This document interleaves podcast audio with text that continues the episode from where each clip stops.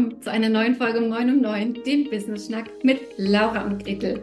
Heute ist Interviewfolgentag und mir gegenüber sitzt dementsprechend nicht die Laura, sondern Leo Lürs. Leo ist, ich habe es auf Instagram recherchiert, Working Mom, Rabenmutter, Powerfrau, Girlboss, Boss und Female Entrepreneur. Das sind wahrscheinlich die Sachen, wie sie sich selbst bezeichnet.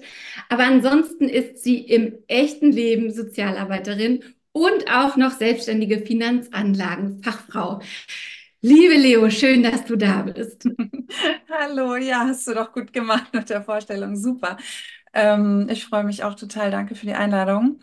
Die, ähm, diese Buzzwords, die mich beschreiben, die hast du ähm, gerade aus dem Beitrag genommen, wo ich ja sage, diese, es gibt davon nicht die männliche Form, ne? Diese Begriffe gibt es immer nur für Frauen oder weiblich gelesene Personen. Also zusätzlich mache ich auch noch politische Arbeit und das aber auch im Rahmen meiner, meiner Sozialarbeiterin-Tätigkeit und im Rahmen von Finanzen. Genau, also ich habe es auch mit Absicht, ähm, mit Absicht so vorgelesen, also ne, so, so diese Themen rausgenommen, weil das ja, du sagst ja selber auch, du bist eigentlich in das ganze Finanzenthema reingeschlittert, so ein bisschen wider Willen. Es ist jetzt nicht so, dass man sagen könnte, du hast da mega Bock drauf, sondern es ist eher so, dass du gesagt hast, hey, es kann doch nicht sein, dass da nur Männer drin sind, dass nur privilegierte Menschen Ahnung von Finanzen haben und Zugang zu Finanzen haben. Und das ist so eigentlich dein großes Warum, oder? Wenn man sich mal so ein bisschen durch deine Profile klickt.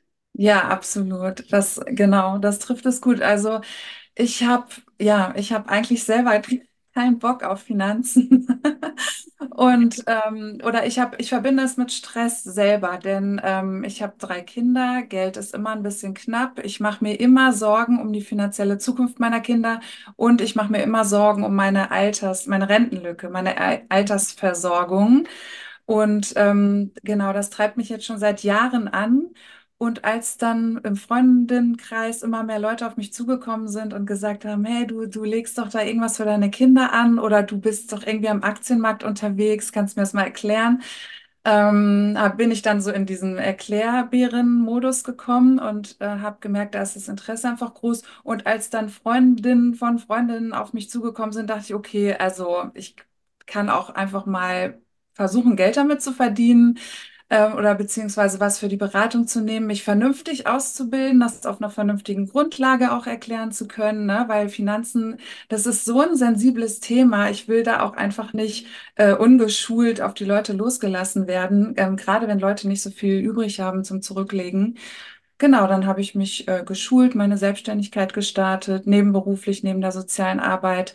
Und dann ein bisschen, ich muss zugeben, ein bisschen macht es mir auch Spaß, denn ich kriege äh, positives Feedback auf, ne, wie von dir unter anderem ähm, und scheine irgendwas richtig zu machen. Äh, genau, deswegen ein bisschen Spaß macht es mir auch. Aber ich frage mich halt immer, warum muss das so sein? Wieso müssen gerade Mamas irgendwie Angst vor äh, Altersarmut haben? Das ist einfach ein, ein anstrengendes Thema. Ja, aber man muss sich damit beschäftigen, früher oder später. Hast du ja auch gemerkt, ne? Ja, absolut. Ne? Also ich kann da gerne auch mal aus dem Nähkästchen plaudern. Ich habe wirklich auch, ich bin jetzt im vierten Jahr der Selbstständigkeit, habe eigentlich immer so gesagt, boah, spätestens wenn du drei Jahre selbstständig bist, ähm, dann musst du das mit der Altersvorsorge irgendwie in trockenen Tüchern haben. Und die Zeit, die ging immer, die lief immer schneller und schneller und schneller. Und im Alltag hast du halt immer irgendwelche anderen Sachen zu tun. Und dann habe ich ja tatsächlich 2022 zu Weihnachten oder zwischen Weihnachten und Neujahr schon deinen ETF-Online-Kurs gebucht, auch gemacht.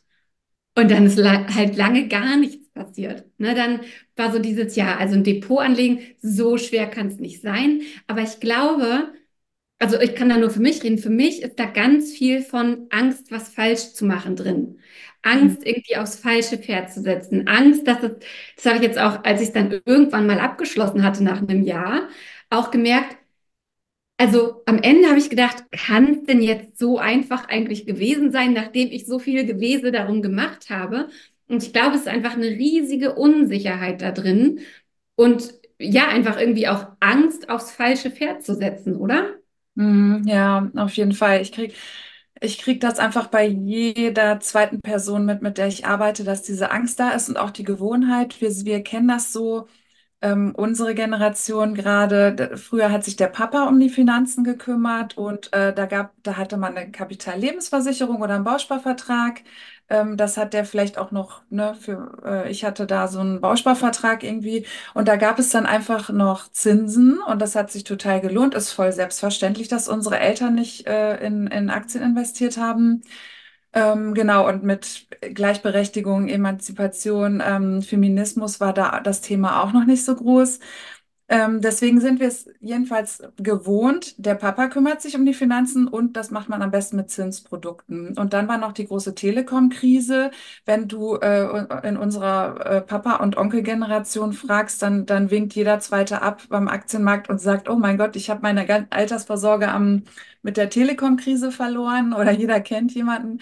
Und das ist einfach absurd, wenn man jetzt zum Beispiel guckt, ähm, wenn die damals ihre Telekom-Aktien nicht verkauft hätten und sie ge jetzt gehalten hätten über den langen Zeitraum, wäre da auch richtig was bei rumgekommen. Naja, aber das ist das eine. Und das zweite ist, ähm, dass wir immer noch so ein bisschen so drauf sind. Ähm, es, es gibt halt oft einen Partner oder einen Ehemann. Und dann ist dieses unendliche Vertrauen da. Äh, ähm, die, die Liebe wird ewig halten. Äh, die, wir werden uns niemals trennen. Äh, dann gibt es ein Gemeinschaftskonto, wo, wo alle was alles gemeinsam drauf tun. Oder der Mann kümmert sich immer noch äh, hauptsächlich um die Finanzen und man hat noch nicht diesen Druck der finanziellen Unabhängigkeit im Kopf, einmal vom, vom Partner und dann aber auch vom, vom Staat so ein bisschen. Ne? Arbeitslosigkeit das verdrängen wir halt alle. Wir verdrängen Scheidung und Trennung und wir verdrängen Arbeitslosigkeit. Und das kann jeden von uns treffen. Und dann, ja, dann ist auf einmal ähm, die Kacke am Dampfen, denn das, das Geld gehört immer der Person, auf dessen Namen es angelegt ist. Konto oder Depot. Ähm, da kann man dann auch nicht sagen, ja, mein Partner, der, der, ich höre das leider sehr oft, der ähm, legt das für uns beide zusammen an für später. Wenn, wenn ihr euch dann aber trennt, gehört weiterhin das ganze Geld ihm, auf dessen Namen es halt eben angelegt ist. Dann ist es im Zweifelsfall weg. Ähm, genauso ist das bei den Kindern übrigens. Deswegen ist ja noch mein Spezialgebiet nochmal das mit den Kindern. Ähm, wenn die Eltern sich trennen und, und nur der Papa oder in seltenen Fällen auch die Mama hat Geld für die Kinder zurückgelegt auf den eigenen Namen, dann ist das im Zweifelsfall auch weg, weil dann ist man nicht mehr verpflichtet zu sagen, ja, das hat der Sinn der Sache war mal die Ausbildung des Kindes. Das kann dann der, ähm, die Person auf einmal nach der Trennung selbst entscheiden. Und ich habe auch früher mal am Familiengericht ähm, gearbeitet und habe das ab und an mitbekommen. Deswegen ist es mir auch noch mal so ein leidenschaftliches Thema. Ich habe es oft mitbekommen, dass dann auf einmal der Dad mit der Kohle weg war. Sowohl Altersvorsorge als auch das für die Kinder. Genau, war, kon, dann kann man gar nichts machen. Ähm, ja, und genau, wie du sagst, viele scheuen sich vor dem ersten Schritt. Dieses, das ist immer der kniffligste Punkt. Es gibt drei, fast 3000 ETFs, vielleicht mittlerweile auch äh, mehr als 3000. Ich habe jetzt gerade von einem Nuklear-ETF gelesen. Also es drängen die verrücktesten und auch ja sch- schlimmsten ETFs irgendwie auf den Markt. Ähm, da muss man dann den richtigen finden und dann heißt es vorher ja immer noch ganz kompliziert, oh, du musst dein Risikoprofil bestimmen und musst eine Strategie bestimmen, aber was dahinter steckt, ist eigentlich ganz einfach, beziehungsweise für ähm, Mamas, die in ähnlichen Situationen sind, kann man das auch leicht äh, runterbrechen, äh, runterbrechen. Äh, du willst einfach nicht viel Risiko, deswegen machst du ja einen eventuellen ETF-Kurs oder sprichst mit einer ETF-Expertin. Da hast du das Risiko schon mal breit gestreut. Dann nimmst du einen Welt-ETF und startest los. Und es ist ja nicht mehr so wie früher bei den ähm, bei Bausparverträgen oder Kapitallebensversicherungen, dass du da einen Vertrag unterschreibst und dann bist du da 20 Jahre gebunden, sondern, und das kann aber auch wieder überfordern, du kannst es jeden Tag ändern, ne? Du kannst, hast du jetzt ja auch, du hast ja erzählt, du bist ja jetzt äh, da losgestartet, dann doch endlich. Egal, Hauptsache, es hat geklappt. Du, halt- du, du, ähm, du zahlst dann vielleicht 100 Euro auf dein Depot, also kaufst ETF-Anteile für 100 Euro und äh, im nächsten Monat nicht mehr. Oder du, recht, du richtest einen Sparplan ein, das ist so wie ein Dauerauftrag. Dann gehen jeden Monat 100 Euro da rein, dann kannst du jederzeit einstellen oder erhöhen oder verringern. Äh, und dieses, ich finde das total super, diese Selbstermächtigung dabei, ne? Do it yourself. Ähm, du brauchst keinen äh, Rüdiger und ähm, äh, ne, von der oder Sparkassen Stefan. Du kannst das Mhm. alles selber machen. Ähm, das ist auch ein Teil von Emanzipation und Feminismus. Super wichtig, aber ich verstehe voll und ich höre das so oft, boah, ich traue mich nicht auf den Knopf zu drücken. Ja, Ja, also Na, ich, ich kann an dieser Stelle wirklich allen, die hier zuhören, schon mal den ETF-Kurs von Leo mega ans Herz legen, weil du hast es ja auch zum Beispiel auf deinem Instagram-Profil, ne? Wie war das früher investieren? Wie ist das heute? Und ich habe wirklich in dem Kurs ganz oft gedacht, naja, so schwer ist es ja eigentlich nicht. So schwer ist es ja eigentlich nicht. Und dann aber am Ende wirklich nochmal so eine Empfehlung zu haben, leg das Depot dort oder dort oder dort an. Das und das sind Kriterien, nach denen du dir einen guten ETF aussuchen kannst. Diese fünf oder was empfehle ich dir jetzt gerade? Das ist daran gut, das ist vielleicht nicht so gut. Überleg, was für dich wichtig ist. Und dass du ja auch am Anfang drauf guckst, wie, ähm, wie wir überhaupt rausfinden, wie viel wir sparen können. Weil das finde ich bei dir halt auch so cool. Und ich glaube, das ist auch der Grund, warum ich vor wahrscheinlich so knapp zwei Jahren an deinem Instagram-Profil Family Finanzen so hängen geblieben bin, weil du halt nicht sagst, wir müssen alle hunderte Euro im Monat ansparen oder wir müssen alle schon das und das und das gemacht haben, sondern du sagst ja selber, auch bei dir ist das Thema Armut, Altersarmut, Angst davor ein Riesenthema gewesen oder ist es noch es geht nicht darum, irgendwie 1000 Euro im Monat zurückzulegen, sondern starte mit 25 oder 30 und da diese Klarheit reinzukriegen und dass du halt, also das, das nimmt man dir halt einfach voll ab. Also, ne, dass, dass du selber, ich glaube, das muss ich nochmal irgendwo vorlesen. Du hast irgendwo gesagt, ähm, habe ich, äh, ich finde es jetzt nicht, aber habe ich irgendwie durch meine Geschichte ähm, auch irgendwie Ängste und so, ja, und wie ändert das mein, meinen Umgang mit Geld? Nope, absolut nicht. Und ich mache es aber trotzdem. Und das finde ich so sympathisch, weil wir haben alle Dinge, die uns vorgelebt wurden. Wir haben alle das Beziehungskonstrukt, das wir vielleicht gerade haben. Wir haben das Einkommen, was wir gerade haben. Und das sind aber alles keine Gründe, nicht anzufangen. Und das finde ich so gut. Mhm. Ja, ähm, genau. Also es, ich versuche ja auch regelmäßig durch so Diagramme und so aufzuzeigen, wie viel Wumms durch den Zinseszinseffekt entstehen kann, ähm, und wie viel es ausmachen kann, ob du mit ähm, 30 irgendwie mit 25 Euro im Monat anfängst oder erst mit 40 und dann äh, mit 100. Also das, ne, dass das der Zeitraum der wichtige ist. Natürlich, irgendwo spielt auch die Summe ähm, eine Rolle, ob du äh, sowieso schon vermögend bist und da richtig auch ein bisschen mehr Risiko eingehen kannst, ähm, weil du einfach viel auf der hohen Kante hast. Aber äh, der Zeitraum ist super wichtig, weil irgendwann hat das einen richtigen, ja, so einen, so einen richtigen Tsunami-Effekt, sage ich Mhm. jetzt mal. Und ich bin jetzt auch schon, ähm, klar, der Aktienmarkt schwankt, aber ich, ich bin jetzt auch schon so lange dabei, dass egal welche Krise kommt, ich komme gar nicht mehr, ich mache mir da gar keine Sorgen mehr. Irgendwann kommt man gar nicht mehr in den roten Bereich, würde ich damit sagen, ähm, weil man dann quasi auf der, auf dieser Welle mitreitet.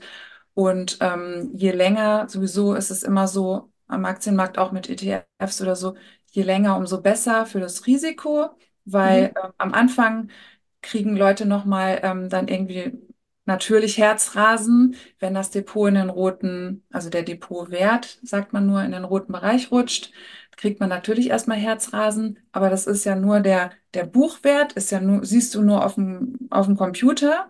Und je länger du wartest, umso mehr geht die Zickzacklinie ja nach oben und ähm, irgendwann kommst du dann eben nicht mehr in diesen roten Bereich. Im Gegenteil, du entwickelst, entwickelst dich immer weiter in den grünen Bereich.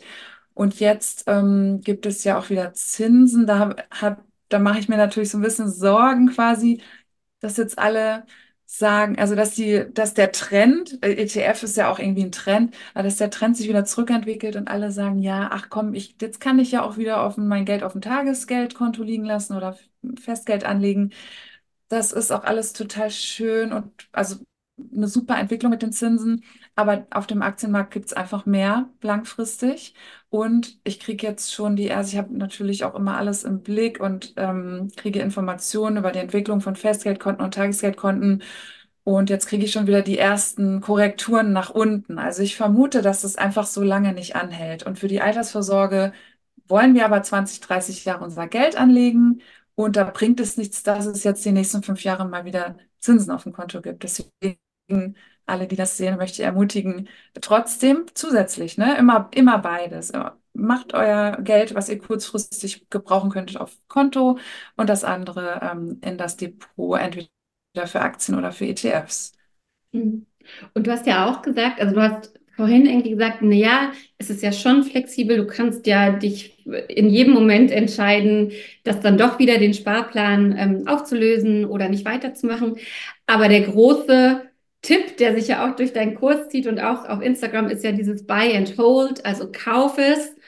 Vergiss es von mir aus auch erstmal, ne, guck da nicht jeden Tag rein, weil es einfach eine gewisse Zeit dauert.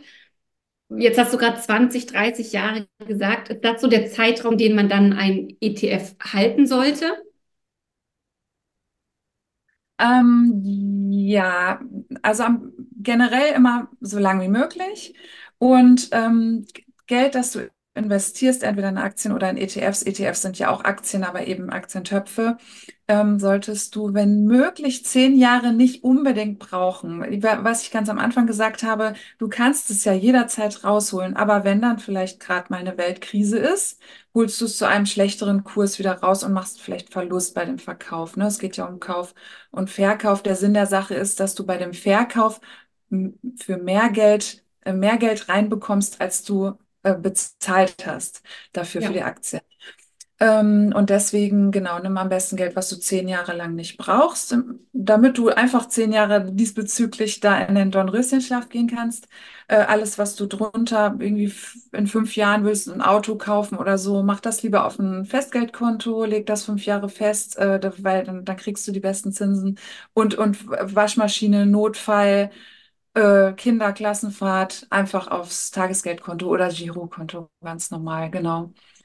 Und ähm, wenn du, es gibt auch den Effekt, wenn du dann mal den ersten Schritt gemacht hast, denn ähm, ich habe ja auch extra mich durch die Finanzanlagen-Fachfrau-Prüfung gequält, muss man sagen, damit ich dann aber wirklich sage, auch im, ich merke das im Kurs, ich will erst alle, alle sollen es lernen, selber entscheiden können und dann stehen trotzdem alle da, oh, aber was nehme ich denn jetzt?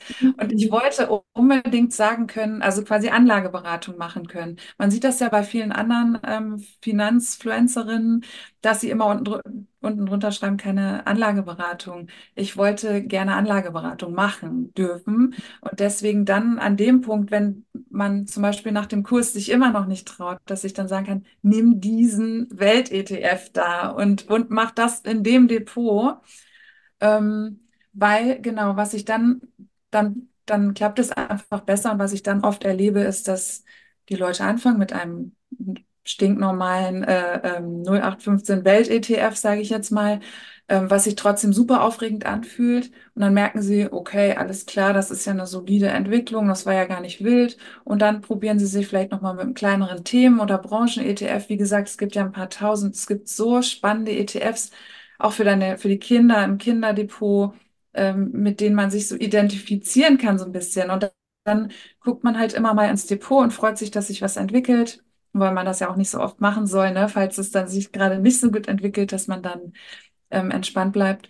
Genau, und dann kann man ja richtig viel gestalten auch. Also manche entwickeln da Spaß und machen irgendwie mehr und manche sagen, nee, bleiben 20, 30 Jahre bei ihren Welt-ETFs auch gut. Der hat äh, ähm, im letzten Jahr 20 Prozent gemacht. Also man sollte nicht immer nur auf das Jahr gucken. Das kann dieses Jahr ja schon ganz anders aussehen, aber man sieht dann mal, äh, wo die Reise so hingehen kann. Und je höher das Risiko natürlich ist, wenn man einen kleinen, kleineren ETF nimmt, wo nur 20 statt 1500 Unternehmen drin sind, dann ist das Risiko natürlich auch ein bisschen höher. Oder wenn man eine Einzelaktie mit einem und von einem Unternehmen nimmt, ist natürlich das Risiko auch dementsprechend höher, aber man kann ähm, quasi auch mit Spaß oder Leidenschaft so ein bisschen mehr dabei sein und ein bisschen picken, ne? Was nehme ich, womit kann ich mich identifizieren und so. Ja, Ja, das ist ja das, was du auch als das Trilemma der Geldanlage oder des Investierens be ja. Dieses, okay, ist es jetzt verfügbar? Ist es sicher? Ist es, wie rentabel ist es? Und ich finde es dann oder fand es in deinem Kurs da auch sehr spannend, mal rauszufinden, wie man selber so tickt. Also das ist ja dann, ne, ist ja dann noch, noch mal so, also genau das, was du gerade gesagt hast. Ja, jetzt habe ich da diesen ähm, coolen, nachhaltigen Welt-ETF. Ah, jetzt könnte ich aber vielleicht auch noch mal und also dann fängt es, glaube ich, schon an, Spaß zu machen, wenn man sich damit ähm, beschäftigt, tatsächlich. Ja, genau. Mamas haben halt immer ein Zeitproblem, ne? Kann man so sagen. Ähm, das verstehe ich auch, aber dafür gibt es eben diese einfache Lösung, einen, einen soliden Welt-ETF zu nehmen. Da ist es schwierig mit der Nachhaltigkeit, auch wenn die, das erkläre ich ja im Kurs auch, auch wenn die nach das Label nachhaltig haben. Ja. Meinen Ansprüchen genügen sie nicht. Das kann Mhm. man äh, besser machen, indem man sich selber die Unternehmen oder die, die ETF ein bisschen kleiner auswählt. Aber genau, das ist dann schon etwas für Fortgeschrittene, beziehungsweise für Menschen, die ein bisschen Zeit dafür haben. Ja. Mhm. Ja, ich glaube, dass da schon viel auch, ähm, also und, und weswegen wahrscheinlich viele dich auch nochmal im Eins zu eins fragen nach dem Kurs, ist halt so dieses, erlaube ich mir jetzt, dass ich das kann? Kann ich das jetzt wirklich? Also, ne, ich glaube, da ist einfach viel Unsicherheit drin, so im Sinne von, ja, ich habe das schon verstanden und das wäre jetzt eigentlich der nächste logische Schritt. Aber ist das auch richtig? Ähm, ne, du hast ja selber auch gesagt, du hast zum Anfang deiner Investitionskarriere, Laufbahn, wie auch immer, dich zwei, dreimal falsch beraten lassen und da dann auch Minus gemacht. Und ich glaube, sowas steckt einem schon auch noch drin, dass man schon noch mal so diese Bestätigung von jemandem braucht, der Ahnung hat, der einem dann sagen kann, ja, doch, ist okay, mach, oder? Mhm.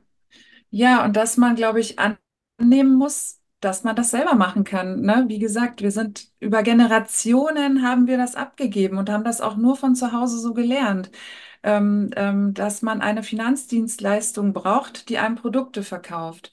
Und äh, ich habe selber sehr lange dafür gebraucht, um, um das zu verstehen, dass ich das nicht muss, dass ich das selber machen kann. Und dann habe ich natürlich die Kontrolle, äh, in was wird mein Geld investiert. Bei jeder äh, Kapitallebensversicherung oder ähm, ja, beim Bausparvertrag jetzt nicht unbedingt, aber die, die Bank selber investiert ja auch in Rüstung oder in, in Unternehmen, die, die, die scheißen da drauf. Die gucken da gar nicht auf Nachhaltigkeit. Also es gibt einige wenige, ähm, aber genau, die muss man dann erstmal finden. Und du hast die totale Kontrolle und du hast halt weniger Kosten. Denn äh, ich habe zum Beispiel früher im Studium habe ich schon angefangen mit einem Aktienfonds.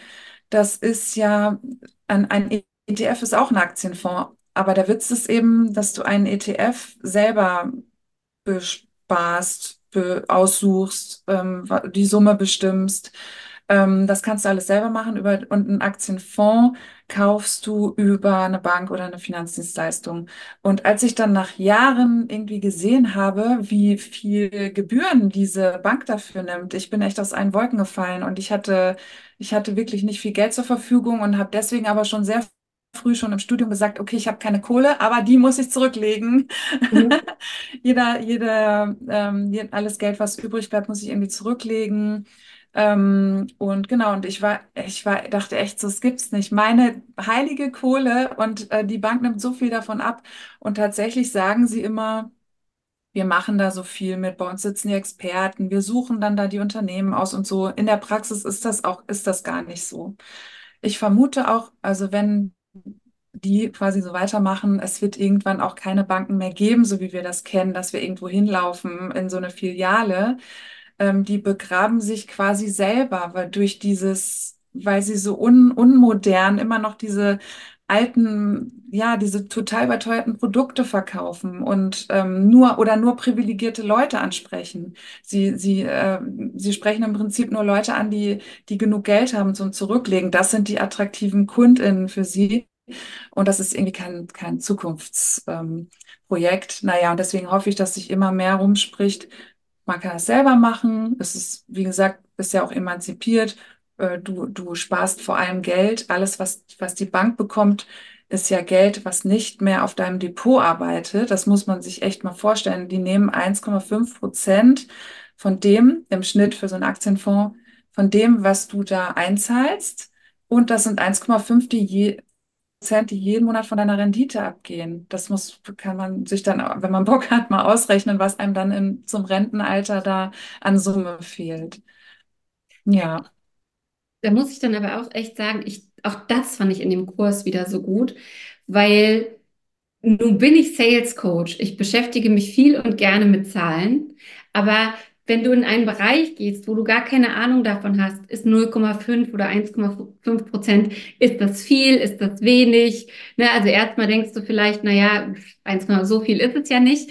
Und dass es dir dann aber jemand mal in Relation setzt, weil du halt die, ne, die, die anderen Möglichkeiten kennst. Oder wenn du sagst, naja, einmal für eine Einmaleinlage, was weiß ich, 10, 15 Euro zu zahlen, so viel ist es ja nicht. Ja, aber es geht halt auch ganz anders und es ist auf Dauer gesehen dann eben doch sehr viel.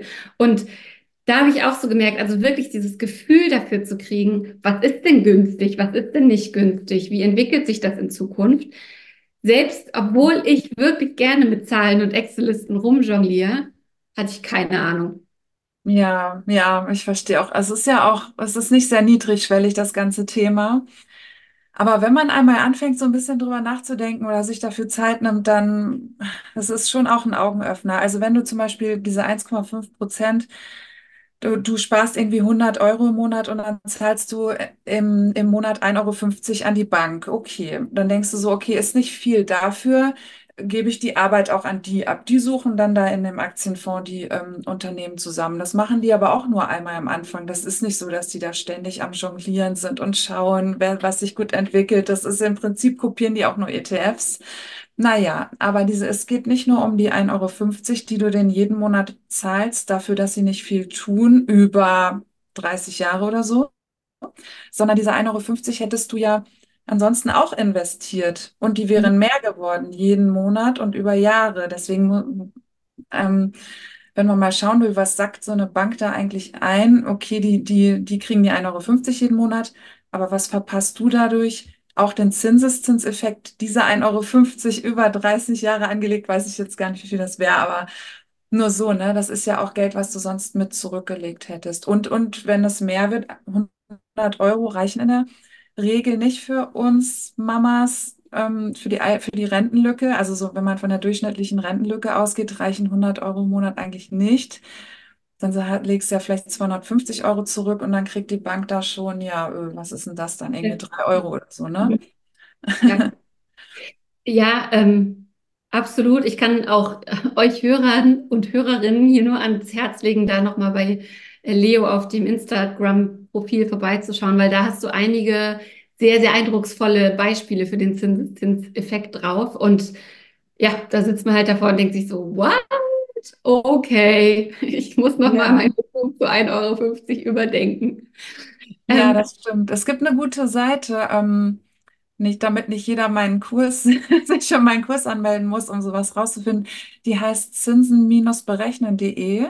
Da gibt mhm. es so verschiedene Rechner. Da kann man zum Beispiel auch die Rentenlücke ausrechnen ähm, die Rentenlücke oder wie viel würde eigentlich 1,50 Euro über 30 Jahre mit einem durchschnittlichen Wachstum, sagt man bei ETF irgendwie so 7 Prozent. Mhm. Wie viel würde das eigentlich ausmachen? Inflationsrechner, alles mögliche. Das ist eine tolle Seite.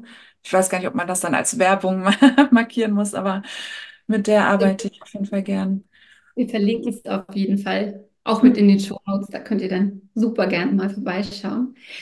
Sag mal, du hast ja, du hast ja, wie gesagt, einerseits diesen ETF-Kurs, ähm, von dem ich sehr schwärme. Dann hast du gerade noch ein Buch veröffentlicht, Geld für dein Kind. Und du mhm. hast auch irgendwo geschrieben, ähm, dass es oft gerade bei Müttern so ist, wenn, da, sie hebt es einmal hoch. Ich habe übrigens heute fünf deiner Bücher in meiner, in der Buchhandlung meines Vertrauens bestellt. Ah, Und, echt? Ja, Toll. Mhm. cool. Also die eine oder andere Kundin, Freundin wird das demnächst um die Ohren gehauen kriegen. Äh, ich freue mich sehr drauf. Wow, wie schön. Das freut mich. Ähm, genau, und du hast ja gesagt, oft ist es bei Mamas, Müttern auch so. Dann kommen die Kinder und dann kümmern sie sich vor allem um die Kinder und dann geht es um die Vorsorge für die Kinder und man überspringt sich quasi. ähm, so ein bisschen. Würdest du sagen, bei Altersvorsorge als Mama gilt auch ähm, erstmal sich selber die Sauerstoffmaske aufsetzen und dann weiter gucken? Oder sollte das gleichzeitig laufen? Was ist da so ein bisschen, wenn man jetzt vielleicht auch noch gar keinen Zugang dazu hat oder nicht viel Geld zur Verfügung, was ist da so der beste Schlachtplan? Also generell ist das mit dem, mit dem Flugzeug, das trifft es ganz gut. Ich, ich würde sagen, ähm, immer erstmal sich selber retten, aber das bedeutet erstmal nur, bevor du dich mit dem Kinderdepot beschäftigst und so und, und mein, mein Buch kaufst und liest, ähm, rechne deine Rentenlücke aus. Das, Mhm. das sollte einfach jede Mama als aller, allererstes mal machen, ähm, äh, den, ne, den Rentenbescheid angucken oder als Selbstständige schauen, was habe ich für Rücklagen und also was habe ich schon, was, wie viel fehlt noch ab 65. Ähm, ich vermute, äh, wir werden auch nicht alle, es, dieses Renteneintrittsalter, das kann man quasi vergessen. Wir, die wenig, die meisten von uns werden da gar nicht in Rente gehen, sondern dann vielleicht noch mit einem Minijob weitermachen oder mit einer Selbstständigkeit oder so. Ähm, realistisch kalkulieren, okay, ich mache dann einen Minijob, ich habe die und die Rente, aber was fehlt mir noch?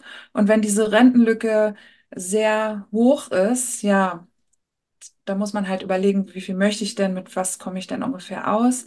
Äh, wenn die Rentenlücke sehr hoch ist, und das ist ja immer individuell, auch ein bisschen, bei mir ist sie, also auch selbst bei mir ist sie noch sehr hoch, obwohl ich mich seit vielen Jahren äh, äh, versuche, gut abzusichern.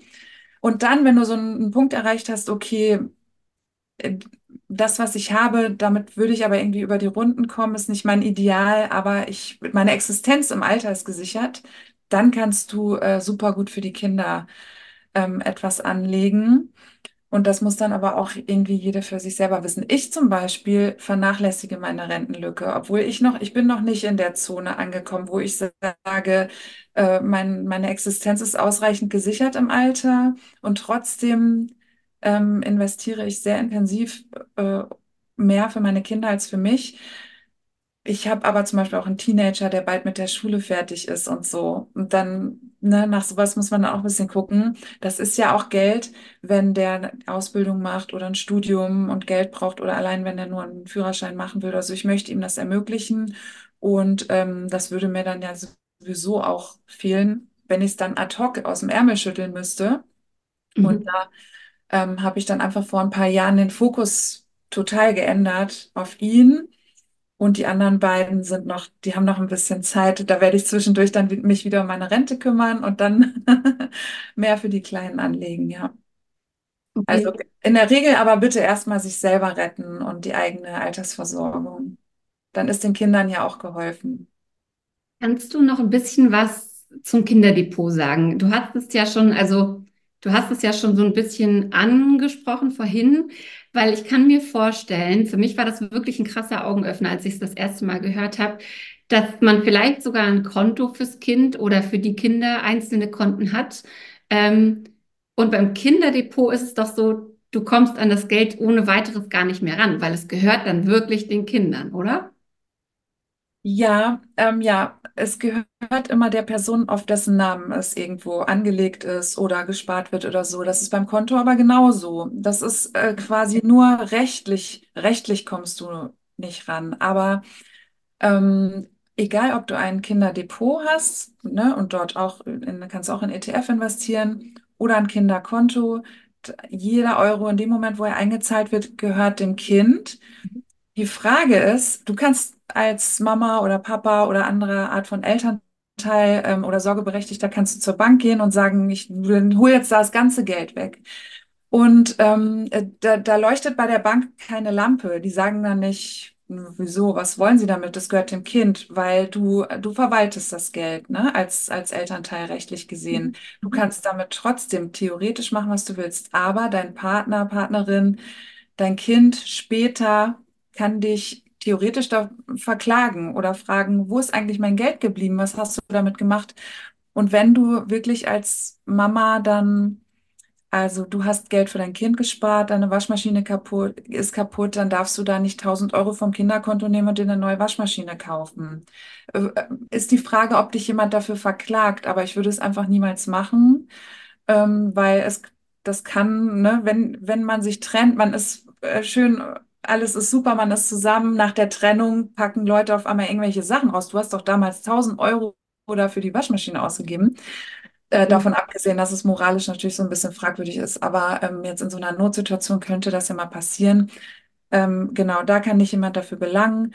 Was du aber immer machen darfst, ist, solange das Kind noch nicht volljährig ist, Geld nehmen und äh, für, fürs, was für das Kind kaufen, ne? Ähm, äh, was weiß ich, ein Fahrrad oder so, wo du, wo du später, wenn jemand auf dich zukommt, äh, wo du sagen kannst, ich habe das Geld für das Kind ausgegeben, Aha, solange es okay. minderjährig ist, ne? Es, war das verständlich? Es ist immer Ja, schwierig voll. reinzudenken. Aber siehst du, das ist, also ich finde, du erklärst alles schon so gut und verständlich und einfach. Und offensichtlich kommt bei mir trotzdem nicht immer alles an. Das ist doch echt. Verrückt. Crazy. Ja, wenn man, es ist ja oft so, wenn man im echten Leben eine Situation hatte, und ich hatte, wie gesagt, diese Situation am Familiengericht, ähm, dann sowas bleibt hängen, ne? Da, da erinnere ich mich, an, an solchen Beispielen kann man das viel anschaulicher erklären, aber auch selber verstehen und, und, und sich merken. Genau, Ja. ich würde aber, äh, das ist auf jeden Fall, das sollte einem nicht Angst machen, boah, wenn ich jetzt Geld für mein Kind investiere oder spare, kann ich da nie wieder drauf zugreifen. Das sollte eher ein Ansporn dafür sein, das Geld ist dann safe, gehört Mhm. safe dem Kind. Wenn wir uns trennen oder, oder sterben, wenn die Eltern sterben, ist klar, das Geld geht nicht in die Erbmasse. Äh, bei einer Trennung kann nicht ein Elternteil das missbrauchen, das Geld ähm, oder Mhm. für sich beanspruchen, dann ist es ist, ist wirklich beim Kind. Und ähm, ab 18 darf es dann damit auch machen, was es will. Und wenn einem das Angst macht und man seinem Kind quasi nicht vertraut, was ich auch gut nachvollziehen kann, ne? Man weiß nie, wo die Reise hingeht, ähm, dann kann man eben auch noch die Kombination machen. Dann legst du Geld ähm, für das, für das Kind im Namen des Kindes an und auch noch in deinem, man kann ein Zweitdepot eröffnen, ein Unterdepot, ne, wo das dann auch so ein bisschen getrennt ist. Es ist auf deinen Namen. Du kannst selber bestimmen, wann zahle ich diesen Führerschein. Vielleicht auch erst mit 25 oder ich will selber entscheiden, monatlich an mein Kind auszahlen bei der Ausbildung. Tausende Möglichkeiten gibt es dann. Kannst du das kombinieren. Mhm. Und sag mal, ähm, Worüber du dich gut aufregen kannst, sind ja so Sachen wie ähm, Affirmation, das Geld fließt zu dir oder du musst nur offen sein dafür oder wir sitzen alle im gleichen Boot. Da hast du ja auch gesagt, nee, wir sitzen nicht alle im gleichen Boot, wir sind im gleichen Sturm. Aber der eine hat eine Yacht und der andere hat äh, vielleicht ein Kanu. Hm. Ähm, Du darfst da gerne nochmal ausholen. Ich würde aber gerne diese Folge einfach damit beschließen, dein Wort nochmal zu hören, warum es so unglaublich wichtig ist, loszugehen, jetzt loszugehen und nicht darauf zu warten, dass von alleine was passiert. Ähm, mit der finanziellen Absicherung meinst du? Genau, Oder, genau. oder so hier Du die kannst, ich, rechten genau, ich Tendenzen? Ja, ich habe ich hab gerade ein, ich hab gerade ein sehr großes, ein sehr großes Fass hier aufgemacht. Die Zeit ist Mhm. leider zu Ende. Ich habe hier auch noch Ja. sowas stehen wie Mackertum, FDP-Mindset und so weiter. Ich glaube, wir Mhm. könnten da noch eine schöne Rant-Folge irgendwann noch mal hinterher schieben. Ja, Ähm, ja. aber ich bin wirklich sehr gestolpert über dieses, nee, wir sitzen nicht alle im gleichen Boot. Mhm. Geld fließt auch nicht einfach zu dir und du musst es dir nur manifestieren äh, Mhm. sondern beziehungsweise, und das gepaart mit dem, was du gesagt hast, die Zeit ist halt ein wesentlicher Faktor. Wir können das nicht noch fünf Jahre aufschieben irgendwie. Ja, genau. Das stimmt. Das sind auch sehr viele unterschiedliche Themen. Also bei dem Manifestieren, da, das ist für mich einfach Bullshit. Naja, es geht um Geld, ne? Geld hat man oder hat man nicht. Und ähm, was, worüber man oft stolpert, ist, sind so Versprechen von finanzieller Freiheit. Da wäre, da wäre ich unbedingt ein bisschen vorsichtig, denn ähm, auch beim Investieren hast du deine Zinsen, ne, wie ich gesagt habe, jetzt im Durchschnitt sagen wir mal sieben Prozent äh, über zehn Jahre. Und ähm, ähm, jetzt habe ich gerade den, den Faden verloren. Ach so, sieben, ja, genau. Sieben Prozent sind sieben Prozent. Wenn du nichts hast oder 100 Euro, dann werden daraus nicht 100.000 Euro. Und finanzielle Freiheit bedeutet, nicht mehr arbeiten gehen zu müssen und von seinem Vermögen zu leben oder von den Dividenden, die man bekommt, ähm, oder immer etwas vom Vermögen rauszunehmen und der Rest arbeitet dort weiter. Ähm, genau, da wäre ich unbedingt vorsichtig. Finanzielle Freiheit ist für mich ein absolutes Alarmwort, wenn ich das lese. Es macht mich auch oft sehr wütend. Ähm, aber deine, deine Unabhängigkeit hängt nun mal auch am, am Geld. Ähm, genau, wir, wir sollten unbedingt sofort losstarten, um uns, wenn möglich, und das hat gar nichts mit Liebe oder so zu tun oder, oder, oder, oder dass man jemanden nicht mehr liebt. Wir sollten uns unbedingt, so weit wie es geht, unabhängig von, von Partner, Partnerin oder Staat machen, dass wir bei Arbeitslosigkeit irgendwie über die Runden kommen, auch wenn es eine Absicherung gibt. Die ist aber nicht sehr schön. Das ist sehr anstrengend, Arbeitslosengeld zu beziehen. Ähm, und genau, ähm, die, ich habe es leider, ich habe es, glaube ich, noch nie in meinem Kurs erlebt, dass jemand die Rentenlücke, die persönliche Rentenlücke ausgerechnet hat und nicht baff war, äh, Mhm. wie wenig Geld man im Alter hat. Das unterschätzt man. Wir, wir verdrängen das alle. Ist jetzt leider so, ein, so negative Vibes am Ende, aber ähm, ähm, wenn du ähm, rechne doch mal deine, du musst ja gar nicht rechnen, überschlage mal deine Rentenlücke und du wirst leider negativ überrascht sein. Und deswegen ähm, leg los. Die Grundversorgung, die wir bekommen, als die gesetzlich Angestellten jedenfalls, ähm, die ist nicht sehr hoch. Und Grundsicherung im Alter möchte man auch einfach nicht beziehen, ne? Also dann, ja, das ist nicht schön, das ist viel zu wenig Geld. Äh, es wird fremdbestimmt, wo man, wie man wohnt. Die Kinder müssen eventuell einspringen. Ja, sowas. Leider gibt's nur so negative Gründe, damit anzufangen. Und äh, aber vielleicht positiv ist, ähm, es macht Spaß. Also es kann wirklich Spaß machen zu investieren und, und was auszusuchen und zu sehen, dass das Geld irgendwie mehr wird. Man muss nichts dafür tun. Das ist ja auch, das wird ja auch oft kritisiert, ne? Aktionärin, das klingt immer so ganz denkt man an irgendwelche weißen alten Männer in, in Anzügen.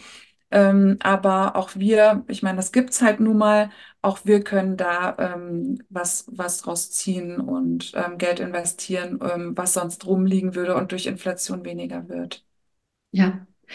Ich fand das gar keine, ich, also ich finde gar nicht, dass das negative Vibes hat. Du hast ja auch irgendwo geschrieben, du bist freiheitsliebend in Klammern und faul und es geht trotzdem. Und ich finde, die genannten Gründe sind ja genau die, um loszulegen, um eben unabhängig zu sein, finanziell unabhängig, um selbstwirksam zu sein und um nicht ja, um nicht einfach irgendwo zu hängen und sich zu denken, irgendwer wird das schon für mich lösen. Nee, Tatsache ist halt, es wird niemand irgendwie für dich lösen und du hast es ja aber selbst in der Hand und kannst heute anfangen und dich darüber informieren. Und ich möchte es nochmal sagen, Leos Profil family.finanzen auf Instagram ist ein super erster Weg.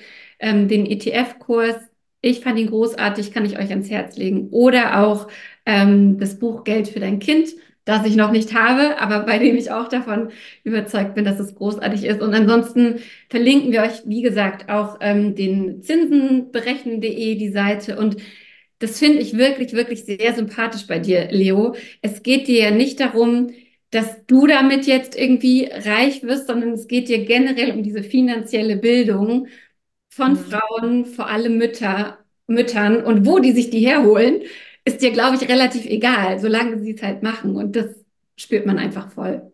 Ja, auf jeden Fall. Die Aufklärungsarbeit ist mir da äh, fast wichtiger als das Geld verdienen.